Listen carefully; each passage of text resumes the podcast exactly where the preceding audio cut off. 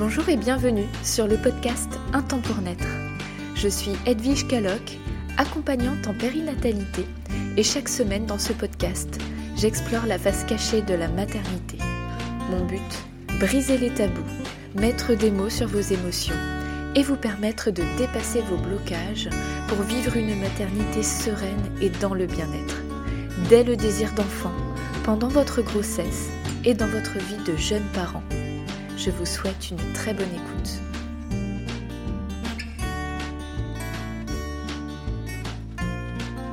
Bonjour tout le monde, je suis ravie de vous retrouver pour ce nouvel épisode de podcast. Aujourd'hui, ça va être un épisode très particulier et pour tout vous dire, euh, il n'était pas du tout prévu au programme. Et quand j'y pense, je me dis, mais pourquoi je ne l'ai pas prévu? C'est absurde. Je vous explique pourquoi. En fait, euh, là, à l'heure où vous, enfin, si vous écoutez l'épisode le, jour de sa parution, on est le 5 octobre et ça fait pile un an que ma petite Victoire est née. Donc c'est mon troisième enfant, Victoire, et euh, j'ai accouché, enfin j'ai enfanté. Je préfère dire enfanté parce que ça reflète plus la réalité de ce qu'on a vécu. J'ai enfanté de manière physiologique et c'est la première fois sur euh, mes trois, trois accouchements. Donc je me dis mais pourquoi je ne ferais pas un épisode pour vous raconter ce qui s'est passé ce jour-là? Et bien sûr que c'est évident parce que euh, pour l'histoire, donc là on est mardi, moi j'enregistre l'épisode la veille, donc euh, bon on est presque mardi, et euh, vendredi dernier du coup j'ai passé la moitié de la journée avec la sage-femme qui était là le jour de l'accouchement. Donc c'est quand j'étais avec elle, je me suis dit mais pourquoi j'ai pas prévu un épisode spécial pour raconter euh, ce qui s'est passé ce jour-là et puis un petit peu pendant la grossesse parce que bien sûr la grossesse conditionne l'accouchement euh, en grande partie. Donc euh, me voilà à vouloir vous raconter mon accouchement physiologique. Donc ce que je vous propose, comme vous savez, je pars souvent d'un témoignage et après je propose une réflexion. Donc, si vous me suivez déjà depuis un moment, sur mon site, j'avais déjà fait le récit par écrit de mon accouchement. Donc je vous propose de le lire.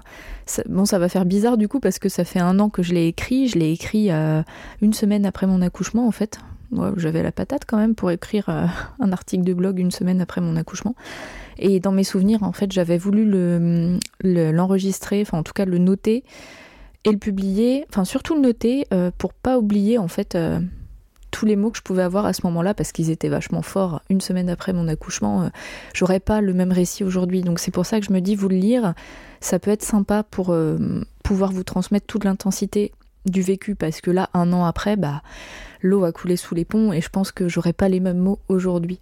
Donc je vous propose de lire ce que j'avais écrit finalement, sachant que moi j'ai un écrit très naturel, donc euh, ça va pas faire euh, le récit comme dans les livres d'histoire. Euh, je j'ai pas écrit au passé simple. Hein. Enfin voilà, moi c'est comme ça que je m'exprime, j'écris comme je parle. Je vais essayer de faire ça le plus naturellement possible. Et puis après, je vais, je sais pas, ce que je vais débriefer. Je me laisse complètement porter comme euh, la plupart euh, des épisodes que j'enregistre, mais là encore plus. J'ai pas prévu de notes, euh, on verra ce qui vient. Allez, c'est parti. Une semaine s'est écoulée depuis l'un des plus grands jours de ma vie, si ce n'est le plus beau. Après plusieurs mois d'une grossesse en conscience, où mon conjoint et moi avons élaboré notre projet d'enfantement en plateau technique, l'expérience m'a mené à la découverte de ma puissance absolue. Puissance de femme, puissance de mère. Je reviens tout d'abord sur le déroulement de ma grossesse, qui prend une grande part dans le déroulement de la naissance de ma fille.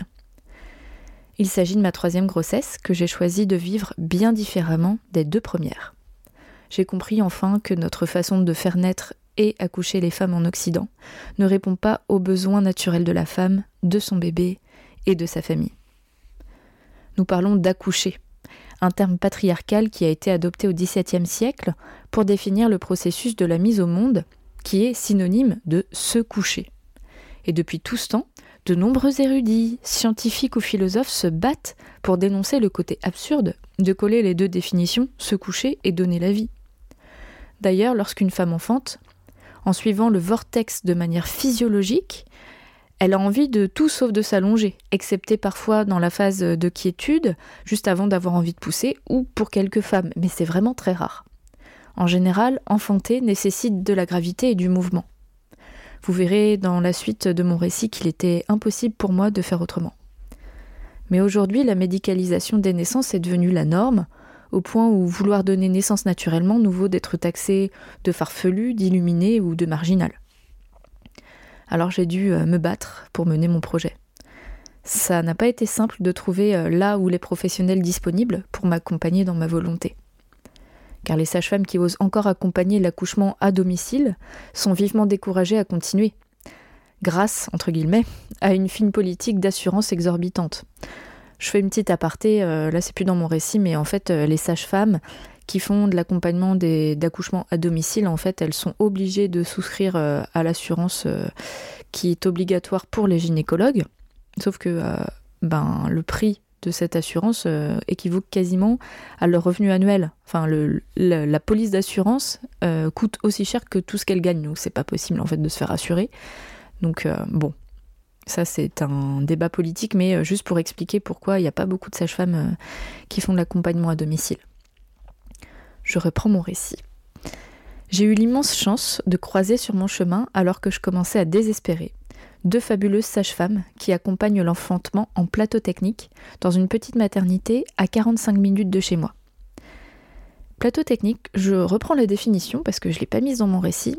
En fait, c'est quand des sages-femmes, une ou des sages-femmes, louent la. En général, c'est une salle nature ou en tout cas une salle d'accouchement dans une structure médicalisée, mais ce sont des sages-femmes libérales. Donc elles, elles font le suivi de grossesse à leur cabinet, et jour de l'accouchement, les parents ou la femme seule hein, vont euh, rencontrer la sage-femme qu'elles connaissent déjà pour accoucher, mais elles vont quand même en structure. Donc c'est un petit peu euh, un compromis en fait entre l'accouchement à domicile et l'accouchement en structure euh, où on va et qu'on connaît pas forcément les sages-femmes.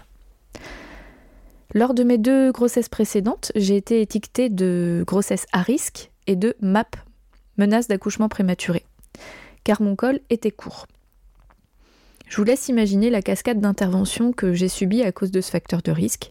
J'ai été alitée, j'ai eu des traitements chimiques anti-contraction, des monitorings très fréquents, ce qui me demandait de me déplacer à la maternité chaque semaine, alors que j'avais pour consigne de rester allongée, chercher l'erreur. Et surtout, euh, une importante perte de confiance en moi, en mon corps et en ma capacité de donner, naissance, ce qui est par définition ce que la femme est censée savoir faire depuis que le monde est monde. Mes rapports avec le corps médical étaient très infantilisants, mon corps était une menace pour mon bébé. Néanmoins, j'ai accouché à terme pour mes deux grossesses, avec en prime un déclenchement la veille du terme pour ma deuxième fille, car vous comprenez, madame, l'équipe est au complet aujourd'hui, demain on sera moins, il y aura peut-être plus de femmes à venir accoucher, au moins vous serez tranquille aujourd'hui. Et donc j'ai cédé. Donc je refais une petite parenthèse. L'idée c'est pas de faire un procès sur la médicalisation des naissances parce que parfois c'est utile. Hein. Enfin, c'est sûr que euh, on peut pas prédire ce qui serait passé pour moi. J'aurais pu accoucher beaucoup plus tôt et finalement c'est super d'avoir été euh, suivi par le corps médical. Mais c'est plus la relation euh, que j'ai entretenue avec mon corps à ce moment-là qui m'a été véhiculée par le corps médical justement, les mots qu'on m'a prononcés. Euh, le peu de mots qu'on m'a adressés déjà, et puis bon bah tout de suite, euh, tout de suite euh, médicaments, alitements, faut plus bouger. Il n'y avait pas en fait, j'aurais peut-être apprécié avoir quelqu'un à mes côtés, juste quand même pour ramener les choses à leur place en me disant bon bah là actuellement effectivement ton col il a raccourci, on ne sait pas trop ce que ça peut donner, mais pour le reste ton bébé il est bien à l'intérieur de toi, qu'on me, me ramène des positive vibes pour que je puisse continuer à avoir confiance en mon corps parce que là du coup je m'en remettais complètement au corps médical et ça m'a pas aidé en fait hein, pour mon accouchement et, peut-être aujourd'hui dans certaines choses de, mon vécu et avec mes enfants. Donc euh, c'est vachement précieux de pouvoir peu importe le contexte médical avoir quelqu'un à ses côtés pour euh, nous ramener de la, de la sagesse et du pouvoir dans notre corps. Peu importe en fait euh, ce qui se passe sur le plan médical. On ne devrait pas avoir à choisir entre avoir euh, la puissance à l'intérieur de soi, pouvoir euh, faire ce, ce, qui bon nous semble, ou être médicalisé puis euh, lâcher complètement tous nos projets. Non, je pense qu'il y a quand même un entre-deux qui est tout à fait possible. Et ça, je ne l'ai pas eu, malheureusement. Je reprends mon récit. En contactant les deux sages-femmes, en juin dernier, donc c'était maintenant, ça fait plus d'un an du coup, je n'avais qu'un minime espoir qu'elles acceptent de m'accompagner au vu de mes antécédents. Mais dès notre premier échange par téléphone, Pour elle, il n'y avait visiblement aucune contre-indication à ce que j'accouche naturellement, car jusqu'à preuve du contraire, mes enfants étaient nés à terme, un mois après ma fin d'alitement, en parfaite santé, et moi avec. Donc, objectivement, j'étais capable de mener une grossesse sans problème. Waouh J'ai découvert à ce moment-là que finalement, j'avais tout ce qu'il faut. Juste un col un peu confortable et mou, mais tout à fait apte à faire naître mon bébé dans les temps. Et ça, c'est parce que c'était ma grossesse, ma troisième grossesse, que ça a pu se vérifier. Ça m'a fait vraiment du bien de le savoir. Ces deux perles m'ont permis de restaurer la confiance dans mon corps, ont été d'une grande écoute, ont été très respectueuses lors de mes examens médicaux. Je n'ai d'ailleurs eu qu'un seul toucher du col et c'était à ma demande, pour me rassurer. J'ai ensuite suivi une riche préparation à la naissance, auprès d'elle, axée sur l'accompagnement de la douleur, la capacité de détente entre les contractions, la participation du papa.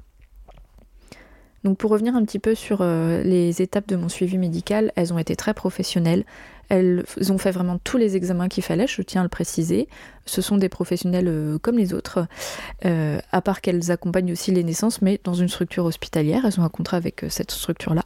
Elles n'ont pas du tout négligé mon suivi, au contraire.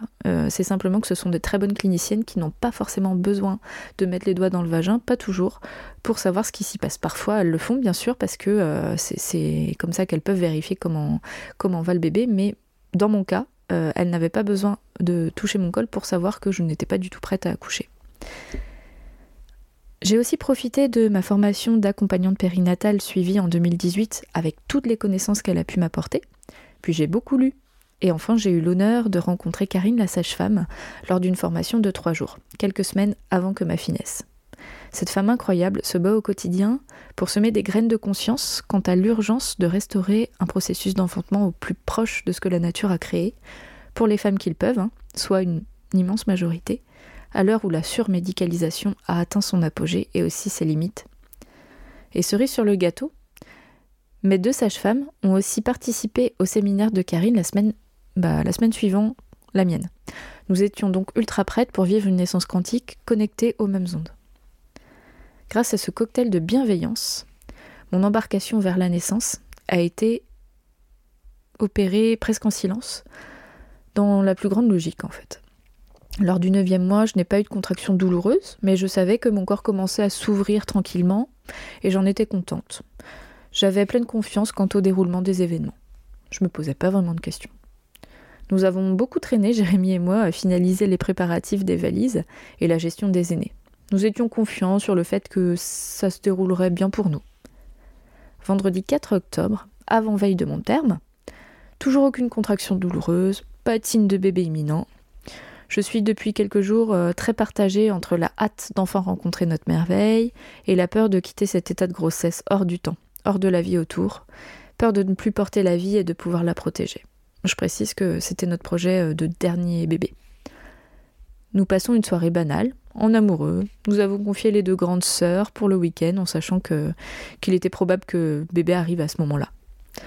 Donc je me souviens, euh, ce, soir-là, on avait regardé euh, les boudins à la télé et on avait mangé du boudin. Beaucoup, de, je sais pas pourquoi j'ai mangé beaucoup de boudin ce soir-là. Peut-être que mon corps anticipait euh, le sang que j'allais perdre le jour de l'accouchement. Je n'en sais rien, mais je n'ai jamais mangé autant de boudin.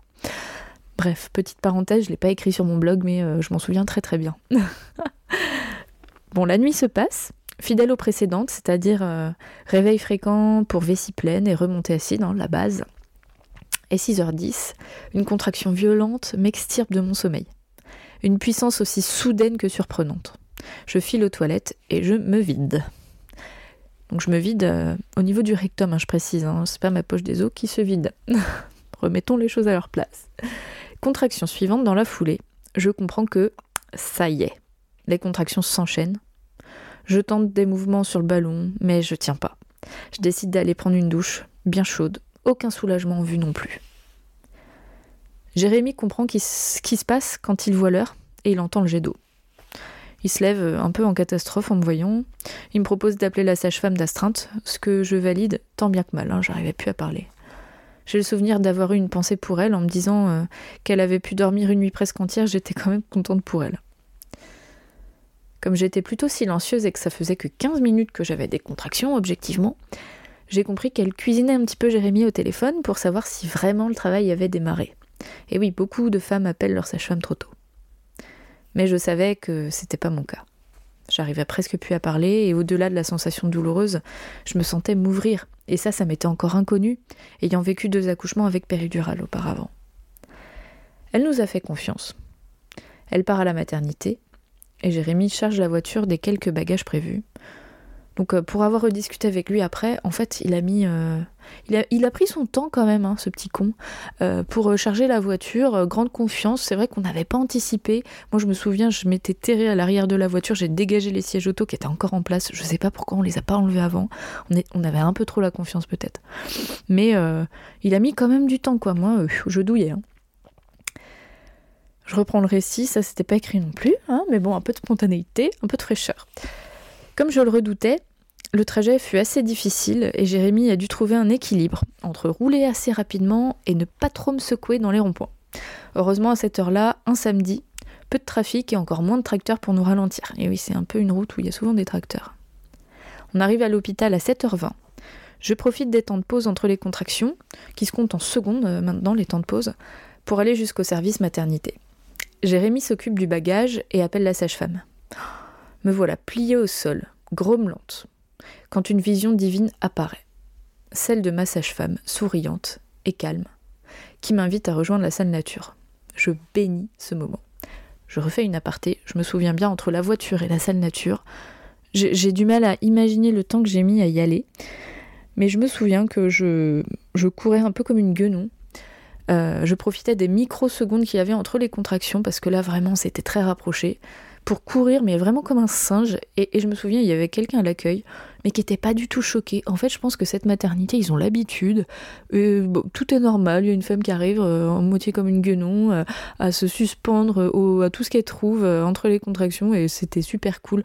Et ça j'ai trouvé ça génial qu'il y a encore des maternités où ça c'est accepté, c'est ok je pense pas que j'ai fait trop de bruit, mais quand même, j'étais, enfin, j'étais pas dans un état normal. enfin bon, il n'y a pas que la maternité dans cet hôpital et les gens n'étaient pas choqués. Enfin, en tout cas, peut-être que j'étais plus là pour le voir. Bon, j'en sais rien, mais en tout cas, j'ai senti que c'était ok. Donc je tiens à le dire, ça c'est super cool. Je reprends mon récit. La présence de ma sage-femme me sécurise et je comprends que ça va aller. J'arrive dans la salle où règne un calme et de la pénombre. Un bain chaud m'attend. Ni une ni deux. J'enlève les vêtements que j'ai enfilés à la hâte avant de venir et j'avais même oublié de mettre une culotte. Et je file dans la baignoire. L'eau me fait un grand bien. Jérémy me passe le jet dans le bas du dos. Ma sage-femme me masse la zone du bassin. Elle comprend qu'il est à ce stade pas possible de m'examiner de quelque sorte que ce soit. En fait, je suis littéralement incapable de sortir de la baignoire. Hein. Elle m'a posé la question et là, euh, non, c'était mort, hein. c'était complètement mort. Toujours confiante, elle me laisse un peu seule avec Jérémy. L'effet de la chaleur et de l'eau accélère encore les contractions. Je suis prise de sensations totalement inédites. Et bien que j'ai été extrêmement bien préparée, je constate euh, qu'il faut le vivre dans ses chairs pour comprendre ce que ça fait. Avec le recul, je suis assez fière de moi, car malgré la sensation douloureuse et ultra puissante, complètement animale, j'ai réussi à plonger dedans, à accepter, de me laisser ouvrir comme jamais j'ai pu le vivre alors, et comme plus jamais je, bah, ce sera possible. Je me laisse fragmenter, sans retenue, malgré la peur. De toute façon, euh, je pouvais pas faire autrement, c'est mon corps qui décide, je maîtrise plus rien, je suis devenue animal. Ça y est, j'ai envie de pousser, c'est viscéral. Je sens que mon rectum n'est pas vide. Et oui, j'appréhende de me vider devant mon conjoint. Bon, je l'avertis, je vais me chier dessus. Hein. Sors si tu veux, parce que de toute façon, ça va sortir, je suis incapable d'aller aux toilettes là. Le courageux n'hésite pas une seconde et il reste à mes côtés malgré tout. Les, poussées sont violentes, mais pas douloureuses à ce stade. Je sens que j'ai franchi euh, une autre étape. Je suis ouverte, maintenant le bébé va descendre. Je suis à genoux dans l'eau. Ma sage-femme tente de nettoyer la baignoire. Oh là là, métier ingrat parfois. Elle me demande si je sens la tête. Ben je touche et oui oui. Mon bébé est juste là, c'est fou. Donc elle a deviné en fait euh, en, me voyant que ça y est la tête était sortie. Je suis en train de me dire ça là que quelle observation, parce qu'il faisait noir. Hein. Quasiment noir, il y avait juste une lampe de sel et j'étais dans l'eau, donc euh, avec du caca partout. Alors euh, franchement, chapeau. Hein. Ça me donne encore plus de courage. Je suis pleine d'adrénaline et la poussée suivante, je sens bébé qui avance. Pendant la pause, je sens bébé bouger dans mon périnée. Enfin, en tout cas, je sens sa tête. C'est une sensation très étrange. Et c'est véritablement là que je comprends que c'est bel et bien un vrai humain que je mettre au monde. Poussée suivante, je sens que la tête de mon bébé est sortie de mon corps. Puis dans la foulée, une dernière poussée, et je sens son corps tout entier glisser au fond de l'eau. Et le temps s'est arrêté. J'attrape ma merveille et je la colle contre moi. Je retrouve vite mes esprits, ça y est. Mon bébé est né, il est 7h47. Bon, ça, je l'ai rajouté après parce que j'avais aucune idée du temps. Hein. Jérémy a plus de mal à réaliser que moi.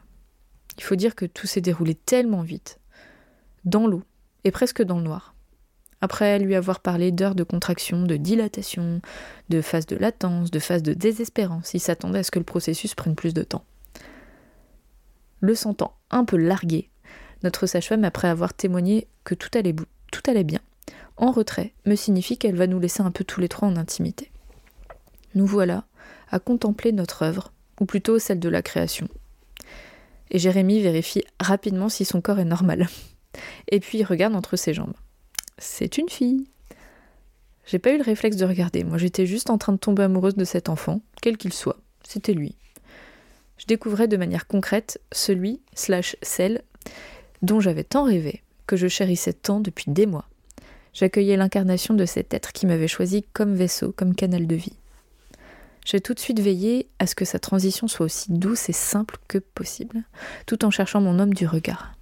J'avais besoin de sentir sa présence rassurante auprès de nous. Nous démarrions notre tissage.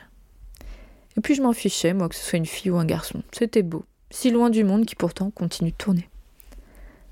Quelques minutes plus tard, alors que notre sage-femme fait son retour, je sens des contractions qui reviennent. Mon bébé, mon bébé était au sein, je décide de sortir de la baignoire pour m'allonger sur la banquette avec mon homme et ma fille. Je vais donner naissance au placenta assez difficilement, car comme euh, on était allongé, je n'ai pas été aidée par la gravité. Mais comme bébé était bien au sein, j'ai pris le temps, et avec un petit coup de main de la sage-femme, j'ai pu sortir ce jumeau de mon bébé par moi-même. Ce que j'appelle jumeau du bébé, c'est le placenta. Je ne me souviens que vaguement de la suite, je me suis laissé atterrir avec toute la douceur que les personnes autour de moi et le lieu dans lequel j'étais ont pu m'offrir. On a partagé du chocolat tous les trois, moi, Jérémy et puis la sage-femme. Nous avons dit au revoir aux annexes de mon bébé. Les annexes, ce sont le placenta, le cordon et les membranes, les membranes amniotiques au bout d'environ deux heures en pleine conscience et gratitude pour tout le travail que ces organes éphémères ont pu fournir pour permettre la vie. J'ai pu profiter d'un serrage du bassin que ma sage-femme m'a fait, puis nous sommes allés à notre chambre où nous avons séjourné toute une nuit. Donc la suite, je l'ai écrite euh, juste, euh, bah, comme je vous l'ai dit, une semaine après l'accouchement. Donc euh, j'ai mis un petit peu tous mes ressentis de ce moment-là. Je vais vous les lire, puis après euh, je débrieferai sur mon ressenti aujourd'hui, donc un an après. Donc aujourd'hui, une semaine après, je suis encore ultra connectée à ce tourbillon de vie. Le temps est suspendu, rien n'est banal. Je sens que ma vie est en pleine transformation. Il est évident que cette naissance est profondément et radicalement différente des précédentes. Pour bébé 1, on m'a accouché. Pour bébé 2, j'ai accouché. Et pour bébé 3, j'ai enfanté. Dar a luz. Donner la lumière en espagnol. Voilà ce que j'ai fait.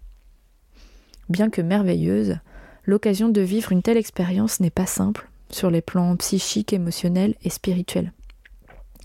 Je m'interroge beaucoup sur les conséquences de la naissance sur le reste de la vie, sur les relations futures entre l'enfant et sa mère, entre l'enfant et son entourage, et entre l'enfant et la vie je m'interroge sur l'absurdité de continuer à appliquer des protocoles médicaux systématiques sur un processus totalement normal et intime.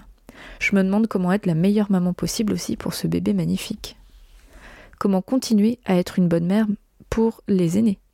Je me demande comment je vais faire quand mon chéri aura repris le travail et qu'il faudra gérer les enfants, la maison, les trajets à l'école, les papiers, les devoirs, les repas, rester sociable et souriante, propre et organisée alors que là j'ai juste envie de rester dans mon lit avec mon bébé, à l'allaiter, à le sniffer.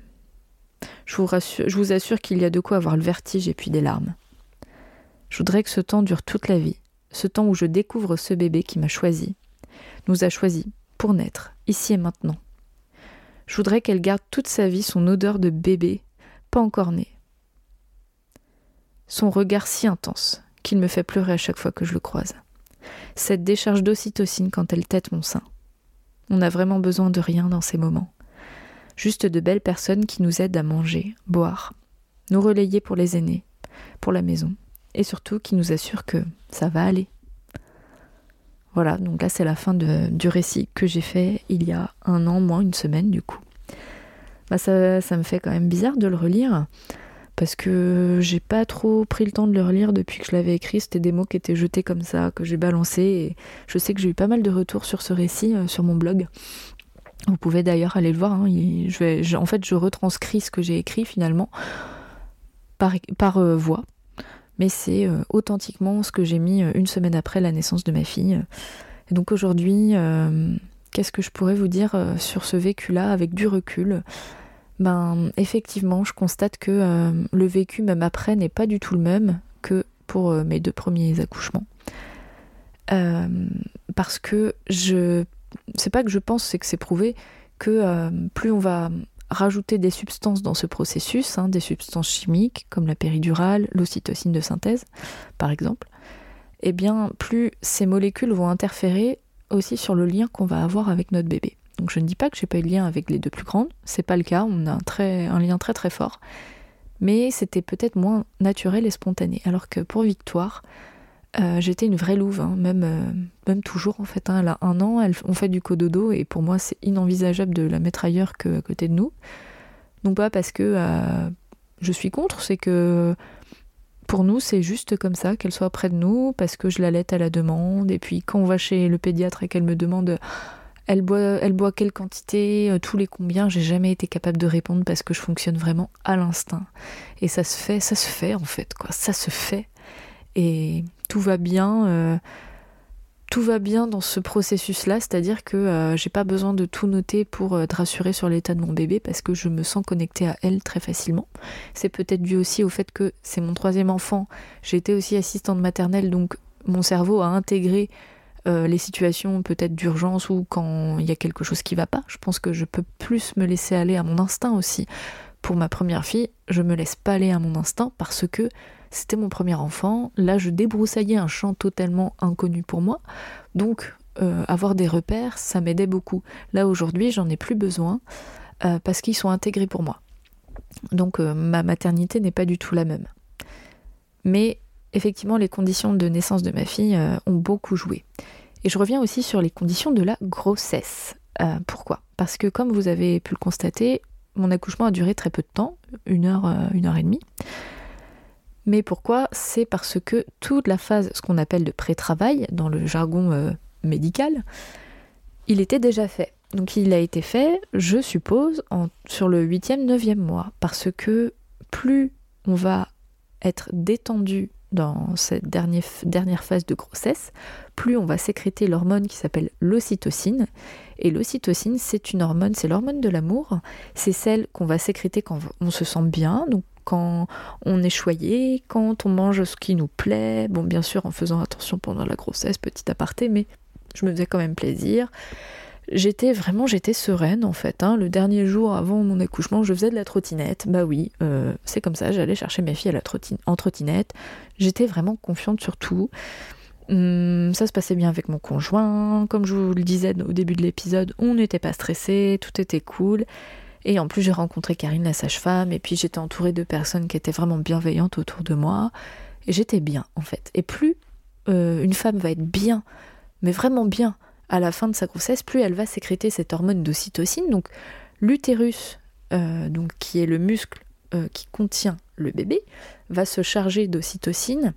Donc euh, l'utérus a des petits récepteurs d'ocytocine et plus il va réussir à capter l'ocytocine naturelle de la maman, plus il va faire le travail tout seul parce que l'ocytocine, c'est une hormone qui est pulsatile, euh, qui fonctionne par décharge, et c'est l'hormone qui va être responsable des contractions de l'utérus et aussi des contractions euh, autour de la glande mammaire pour l'éjection du lait, pour l'allaitement. Donc c'est quand même bien fait et c'est logique finalement. Tout est logique. Et à contrario, si une femme ne sécrète pas d'ocytocine, c'est un processus qui est sécuritaire. Par exemple, en temps de guerre ou dans les pays en guerre, une femme qui ne sécrète pas d'ocytocine parce qu'elle n'est pas bien, eh bien du coup le col va rester fermé. C'est pour éviter d'accoucher dans une situation d'urgence. Donc le corps a plein de choses engrammées à l'intérieur de lui, dans nos cellules. On n'a pas forcément besoin de réfléchir de manière rationnelle pour que ça se fasse. Ça se fait forcément un moment ou à un autre si toutes les conditions sont favorables. Donc là, les conditions étaient favorables pour moi pour ce moment-là, à cette grossesse-là. Donc mon pré-travail s'est fait petit à petit sans aucune douleur. Je précise aussi que c'était ma troisième grossesse, donc mon corps avait aussi la mémoire de ce qui s'était passé pour ma première et ma deuxième grossesse. Et comme mon col est plutôt euh, mou, comme je l'expliquais, peut-être qu'il s'était déjà ramolli depuis longtemps. Je n'en sais rien. Je n'ai fait aucun examen médical pour le savoir. Mes sages-femmes n'ont pas jugé que c'était nécessaire au vu des autres données cliniques de mon état euh, pour euh, me laisser tranquille à, sur ce point-là. Et donc du coup, mon col s'est naturellement modifié, donc raccourci puis ouvert, avant que je sente la première contraction douloureuse qui a été tout de suite douloureuse, très intense, qui m'a extirpé de mon lit littéralement. Donc en fait, mon accouchement a duré euh, a été court, mais toute la phase euh, de contraction que on peut vivre euh, entre l'ouverture, enfin le raccourcissement du col et l'ouverture, c'était déjà fait. Donc euh, finalement, c'était peut-être pas plus court que n'importe quel accouchement. Mais toute cette phase euh, active a été plutôt courte et intense.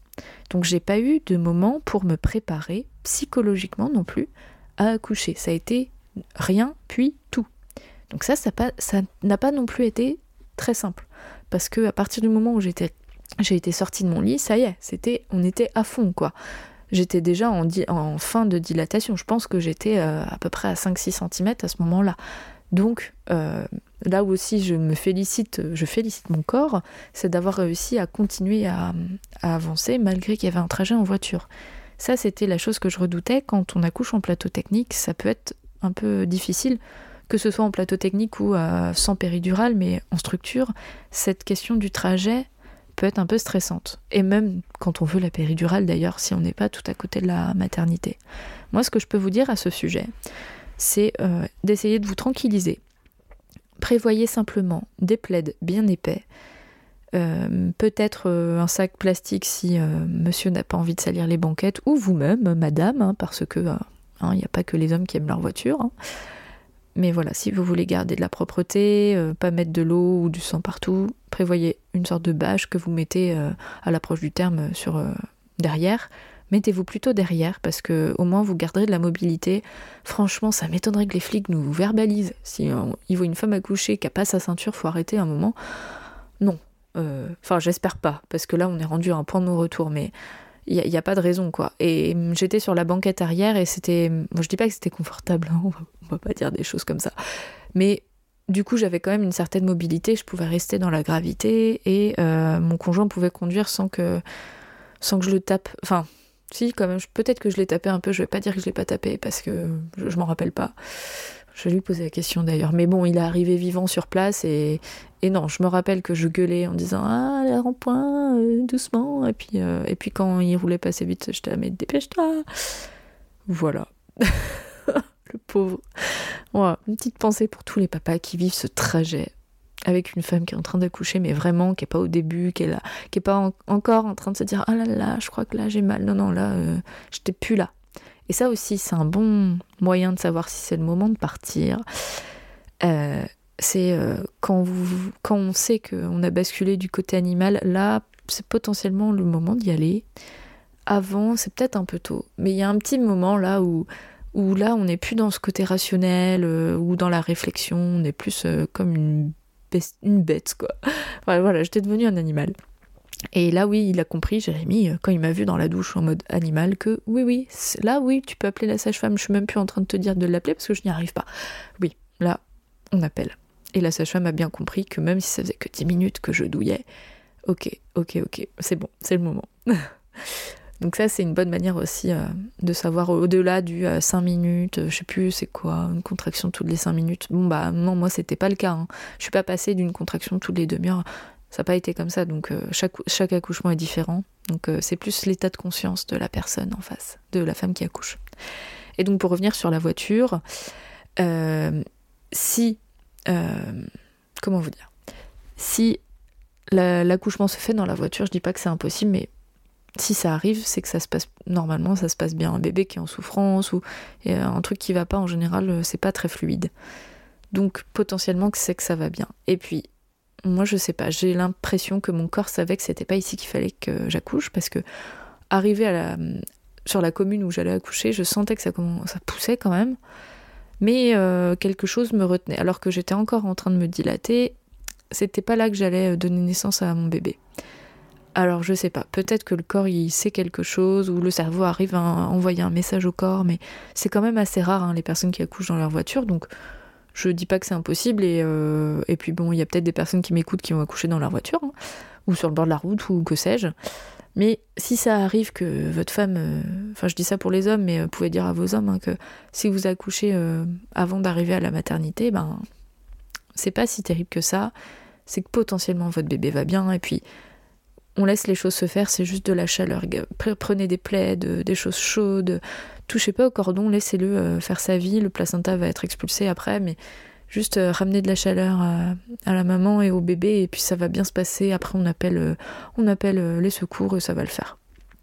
J'espère que ça peut vous rassurer un petit peu parce que ça, c'était quelque chose qui nous tracassait un petit peu quand même de se dire, bah sur euh, trois quarts d'heure de route, ça peut quand même arriver, sachant que moi je comptais pas partir euh, tout de suite, je savais que euh, c'est à partir du moment où je serais une bête hein, qu'il faudrait partir. Donc, donc bon, on sait pas combien de temps ça peut durer à ce moment-là. Si on est vraiment en train d'écouter son corps et qu'on se laisse aller à ses contractions, ça peut aller vite. Bon, il se trouve que je suis arrivée à temps quand même, mais il fallait pas trop traîner. Donc quand j'ai vu que Jérémy mettait quatre plombes à remplir la voiture, à préparer les affaires, moi j'étais un peu, un peu en colère quand même au fond de moi. Enfin, c'était pas de la colère, c'était là, mais dépêche-toi, merde. Mais je pouvais pas le dire, j'arrivais pas à le dire. Et puis, ben, pour euh, terminer un petit peu cet épisode, euh, ma relation que j'ai aujourd'hui avec Victoire, ben, ouais, elle est, très euh, fluide. Tout est facile, tout est fluide. En fait, je réfléchis pas tellement à ce que je fais. C'est un peu comme pour mon enfantement, ça s'est fait, quoi. Et aujourd'hui, ça se fait. Et on vit comme ça. Et mon post natal a été très intense. Et je tiens à préciser que c'est pas parce qu'on accouche de manière naturelle, enfin, qu'est-ce que j'appelle naturel C'est physiologique en fait. C'est pas pour ça qu'on n'aura pas de baby blues. J'ai eu un baby blues bien carabiné. Donc le baby blues, c'est l'état transitionnel euh, émotionnel qu'on peut traverser euh, dans les 3 à 15 jours après la naissance à peu près, qui peuvent être assez violents euh, en termes de, ressenti. On peut se mettre à pleurer pour un oui, pour un non on vit un gros cataclysme et en fait c'est l'esprit qui accouche. Le corps a accouché, il faut un petit temps euh, au cerveau pour s'adapter à ça. Et donc on vit cette transition de manière assez intense et là ça a été très fort. Donc on est rentré euh, à la maison, euh, on a fait un... comment on appelle ça? Un, départ anticipé je crois. C'est qu'on reste à la maternité que quelques heures ou une nuit et puis on repart après. Est-ce que c'est pour ça? On est, on est rentré très vite dans notre bulle, on ne ressentait pas l'utilité de rester à la maternité parce que tout allait bien, puis on avait plus envie de rester euh, dans, la chaleur de notre foyer qui était bien organisé pour ça. J'avais, choisi un endroit pour euh, rester allongé au maximum avec mon bébé, j'avais hâte d'y être, tout en toute simplicité, c'était juste ça. Et, euh, donc l'autre sage-femme, donc pour préciser, en fait ce sont deux sages-femmes qui font de l'accompagnement global, donc euh, qui accompagnent les naissances au plateau technique de la maternité. Donc elles font une semaine d'astreinte, une sur deux en fait. Donc euh, on a une chance sur deux de tomber sur l'une ou sur l'autre selon la date à laquelle on accouche. Et donc euh, la semaine après que j'ai accouché, c'était l'autre sage-femme, du coup celle qui m'a pas accompagnée pour la naissance, mais qui est venue pour le postnatal. donc venir me voir et peser mon bébé aussi, puis c'est l'occasion de discuter. Et c'est vrai qu'elle m'avait dit, Enfin, moi, je lui avais dit, oh là là, j'ai hâte que ça s'arrête, c'est, ce truc émotionnel super fort, parce que là, je ne vais, pas, survivre à ça, c'est trop d'émotions. C'est trop, quoi. Et elle m'a dit, mais, mais après, ce sera fini pour tout le temps, profite. Garde ça auprès de toi, tu laisse le temps faire les choses, laisse ton cerveau assimiler tout ça. Sois pas pressé de retrouver la vie d'avant, parce que, ok, c'est fort, mais, mais c'est fort justement, quoi. C'est, c'est ça aussi qui va permettre de tisser un lien particulier avec ton bébé pour plus tard, donc vas-y, tu y es, euh, laisse le temps faire les choses, ça redescendra, mais laisse-toi vivre ce temps-là. Et c'est vrai qu'elle avait raison. C'était très très fort pour moi, c'était vraiment très intense. Je me en fait, j'ai jamais été autant chamboulée par un être humain que par Victoire, parce que euh, même si les deux premières naissances elles ont été très très fortes, je suis persuadée que la péridurale et puis les conditions de naissance surtout euh, ont interféré dans ma relation avec mon enfant comme je le disais j'ai quand même tissé un lien très très fort mais c'était je sens que c'était différent. Là il y avait un truc euh, très viscéral qui s'est opéré et c'était tellement fort que c'était presque trop pour moi à ce moment-là. Et je me souviens elle avait fait un érythème que je n'avais pas décelé parce que comme on a coupé le cordon qu'au bout de deux heures euh, Victor a récupéré quasiment tout son sang. Si on coupe le cordon trop vite euh, une grande partie du sang reste dans le placenta ce qui n'est pas forcément une bonne chose mais du coup, la Victoire a récupéré tout son sang et elle était du coup très rouge. Et ça, c'est la sage-femme à la maternité qui m'a dit non, non, c'est normal, les bébés euh, qui, qui, récupèrent leur sang sont souvent très rouges. Ce qui est logique hein, quand on y pense. Mais du coup, euh, elle a fait un érythème que je n'ai pas vu parce qu'elle avait déjà les fesses très rouges de base. Et quand je l'ai su, elle, était en phase où elle commençait à avoir des saignements sur les fesses. Et je me suis sentie tellement mal de passer à côté d'un truc pareil, ayant eu déjà deux enfants, plus en, en ayant été asthmate assistante maternelle, je me suis dit, mais, mais quel nul, quoi. Et là, perte de confiance, et bon, c'était le baby blues qui faisait son job, en fait. Hein. Et c'est important aussi qu'on puisse ramener un peu d'humilité dans son expérience et qu'on recommence tout depuis le début avec chaque enfant. Donc, petit aparté, on a le droit d'être accompagné même si euh, on accouche pour la dixième fois. On a le droit d'avoir de l'aide et avoir quelqu'un à côté de soi pour nous dire qu'on est une super maman et qu'on va y arriver que, et que oui, c'est un nouveau bébé. Et, puis c'est ça la magie de la vie aussi. Si c'était écrit à chaque fois euh, pour tous les autres enfants, bah c'est dommage quoi. Donc c'est aussi magique que, mais que très chamboulant. Et, et je remercie beaucoup cette, donc cette autre sage-femme, pas celle qui m'a accompagnée à la naissance, mais qui m'a accompagnée dans mon post-natal, de m'avoir dit ça. Parce que, parce que ouais, c'était une nouvelle expérience à écrire et totalement différente des deux premières. Et, et en fait, peu importe si c'est votre première votre première expérience de maternité, votre dixième, votre quatrième, votre deuxième, ce sera toujours nouveau, toujours euh, à réécrire. Et, tout ce que vous saviez avant, vous l'oubliez complètement à ce moment-là pour vous. Donc, euh, offrez-vous le luxe de vous reposer, d'être avec votre bébé en présence, de prendre le temps, d'être avec des personnes totalement bienveillantes, de vous laisser le temps de vivre vraiment, et, et de vous tromper, et de recommencer, et de changer aussi les habitudes que vous aviez avant, parce que hum, chaque expérience vraiment est différente. C'est vraiment la leçon que je tire en fait de, de mon enfantement euh, numéro 3 et du post-natal numéro 3. C'est euh, se laisser euh, le droit de recommencer l'histoire d'une manière différente avec des nouvelles personnes sans se reposer sur ses acquis parce qu'en fait ce qu'on a déjà acquis et qui va nous servir, ça viendra spontanément. Et ce qui est nouveau, bah, ça viendra à nous de toute façon. Et ça sert à rien de se dire oh là là, mais vraiment je suis nulle, c'est mon troisième enfant. Ouais, mais tout, tout est à réécrire et c'est ça qui est fabuleux finalement. C'est ce qui va vraiment faire de nous des êtres humains. On n'est pas des robots, on n'a pas engrammé une expérience et euh, une connaissance absolue et valable pour chaque, euh, chaque, enfin, chaque nouvelle expérience. C'est pas comme ça que ça marche. Et euh, comme je vous disais, donc vendredi, j'ai passé une partie de ma journée avec euh, cette fameuse sage-femme qui était à nos côtés pour la naissance de Victoire. Et c'est quand même fou, quoi, que euh, presque un an après, on ait passé du temps ensemble. On se voit de temps en temps, mais là, c'était particulier. Elle est venue à la maison et puis on a mangé ensemble et, et on a beaucoup parlé de son quotidien de sage-femme, de la complémentarité qu'on a aujourd'hui parce qu'on est devenus des collègues de travail je sais pas si on peut dire collègue, mais on est complémentaires en fait. Moi, j'accompagne sur le plan bien-être émotionnel, et puis elle aussi finalement, mais elle a toute cette partie médicale à côté, et on est très complémentaires. Donc elle parle de moi aux femmes qu'elle accompagne euh, quand elles en ressentent le besoin, en tout cas ce qu'elles devinent être un besoin. Et puis moi à côté, ben je j'ai tellement de respect pour euh, tout ce qu'elles font au quotidien, ces sages-femmes celles qui travaillent en plateau technique ou pas, hein, toutes les sages-femmes qui, sont au service de l'humain. C'est tellement beau de, voir cette complémentarité qu'on peut opérer ensemble et vraiment je remercie cette sage-femme de croire en moi et de m'apporter plein de confiance. Elle est vraiment fabuleuse et, je me dis que j'ai eu beaucoup de chance de l'avoir à mes côtés parce que c'est pas facile en fait de trouver euh, la bonne personne pour nous accompagner. Donc bien souvent, quand, on accouche dans une structure, on n'a pas le choix des personnes qui nous accompagnent. Donc c'est un peu au petit bonheur la chance. Est-ce que la personne, les personnes qui seront là le jour J euh, vont entendre euh, notre projet, si on a un projet particulier? Est-ce qu'elles vont être euh, dans l'écoute des sensations qu'on a dans notre corps? Est-ce qu'elles vont, être, vont être disponibles pour ça?